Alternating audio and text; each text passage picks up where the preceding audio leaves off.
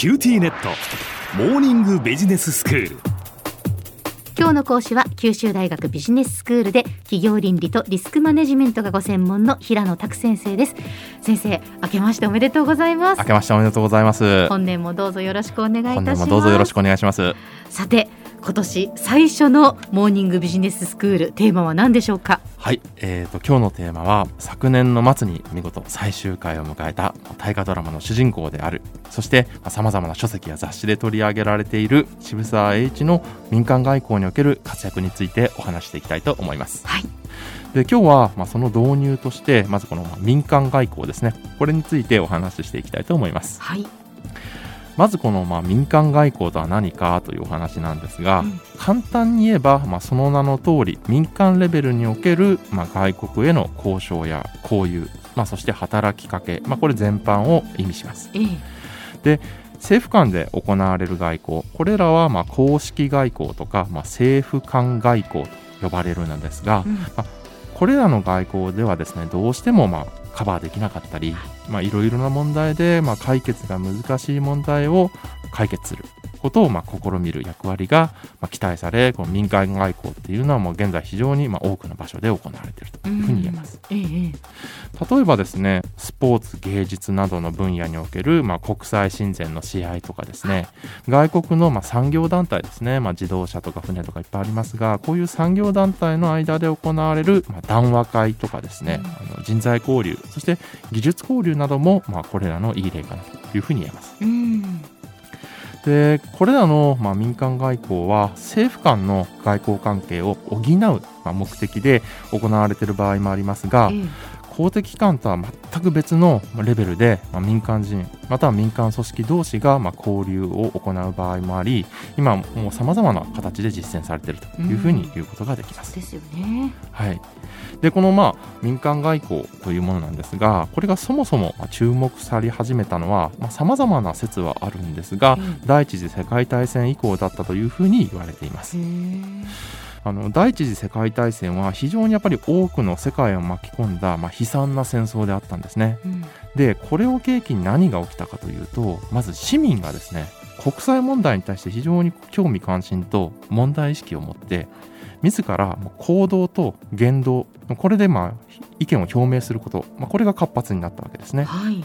でさらにですね、まあ、第一次世界大戦非常に多くの武器が作られ軍事技術が発展したんですが、うん。その技術が、まあ、社会にこう転用されてですね交通機関や通信網これが飛躍的に発展したことによって、うん。結果実際に民間人も遠隔地に国境を越えてどんどん行けるようになってなるええほど、それまで政府の人しか行けなかった場所がええ。民間人でも行けて交流できることが可能になったという背景なんですね。はあそうなんですね、えでさらにですね国際問題がやっぱ多様化してうん。政府レベルでは解決できないやっぱり国際問題というものが発生しうん。そのまあ補完的補う機能としてのまあ外交手段として民間外交これが非常にまあ社会から求められるようになったという背景があります。はい。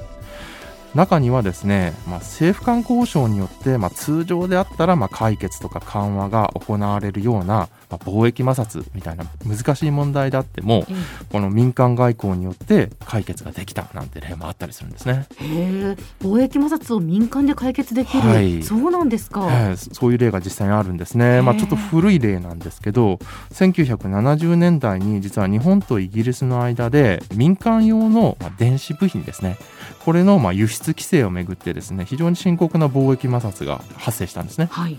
で実はこれ政府間交渉ではなくて、え両国のまあ関係する業界で組織された日英電子業界会談というものがあるんですけえどほこの会談における民間外交によって緩和されたという記録が残っていたりします。さらにですね現代ではこの社会の意見や風潮これに加えてその国民感情というものが非常に政府の意思決定に影響を及ぼすことが指摘されています。うんしたがって民意の形成に大きな影響力を持つこの民間外交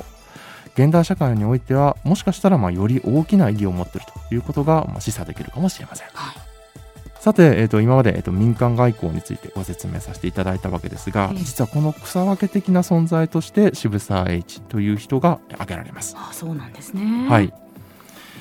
まあ、民間外交日本もこれ歴史的に取り組んできたわけなんですがその歴史をたどってみると実は不思議なことに渋沢栄一にたどり着くんですね。渋沢栄一の名前を聞いた場合、まあ、多くの皆さんはですね経済や産業分野でのまあ活躍を思い出す人が多いかと思います、うん、また日本女子大など、まあ、多くのですね、まあ、教育機関の設立や運営に携わったことから、まあ、教育分野での活動をイメージされる方も多いんじゃないかなと思います。まあそうですね。そうですよね、えー、しかし晩年の渋沢栄一の活動はこの民間外交の分野でも非常に注目するべき点があるんですね、うん記録によるとですね、えー、と渋沢栄一は1909年数え年70歳の古希に達した際に、まあ、実業界を引退する、まあ、その表明を行ってるんですが、うん、その前後の十数年間実業界での活躍と人脈を生かして海外要人の歓迎とかですね、うん、自ら海外へ渡航して視察や産業間交流を行うなど非常に積極的な民間外交を展開しています。でさらにはですね、まあ、寄付金などを通じた、まあ、チャリティーなどを実施してさまざ、まな、まあ、民間外交を展開してきたと言えます。そうなんですねそうですね、まあ、一つ例を挙げたりするとですねこの明治39年に実はアメリカのサンフランシスコで大地震があったんですね。はい、で実は日本の財界ではこの災害見舞金これを拠出するようなシステムもなければ政府を通じて実はこういう見舞い金を送る制度がなかったんですね。でこれに非常に、まあ、助けたいけど助けられないと。困ってたところに名乗りを上げたのが実は渋沢栄一で、彼は自分が頭取をしていた第一銀行からですね当時ですね、まあ、1万円の寄付、まあ、これ多額の額なんですがを申し出たんですね。で実はこの渋沢栄一の行為がリーダーシップとなって結果的にはさまざまな場所から義援金が集まり17万円ほどの寄付が、えー、当時アメリカに対して義援金として送られたなんていうチャリティーな記録も残ったりしますそうですか。それはすごいですね、はい、では先生今日のまとめをお願いします。はい。民間外交は、えー、政府間外交がなせないさまざまな機能を持っていると言えます。経済分野における活動が注目される渋沢栄一ですがこの民間外交分野における活動も注目すべき点があります。今日の講師は九州大学ビジネススクールで企業倫理とリスクマネジメントがご専門の平野拓先生でした。どうもありがとうございました。ありがとうございました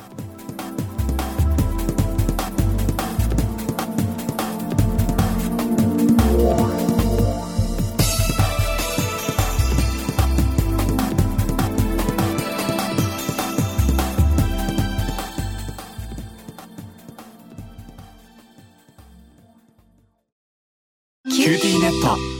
日寝坊しちゃって急いでお弁当準備したのにパパテレワークだったのよ。あるある。うちもいきなり今日はテレワークだった。とか言い出すのよ。でもうちじゃネットつながりにくいって結局出社してるわよ。ビビック入れてあげたら？テレワークを快適に。光はビビック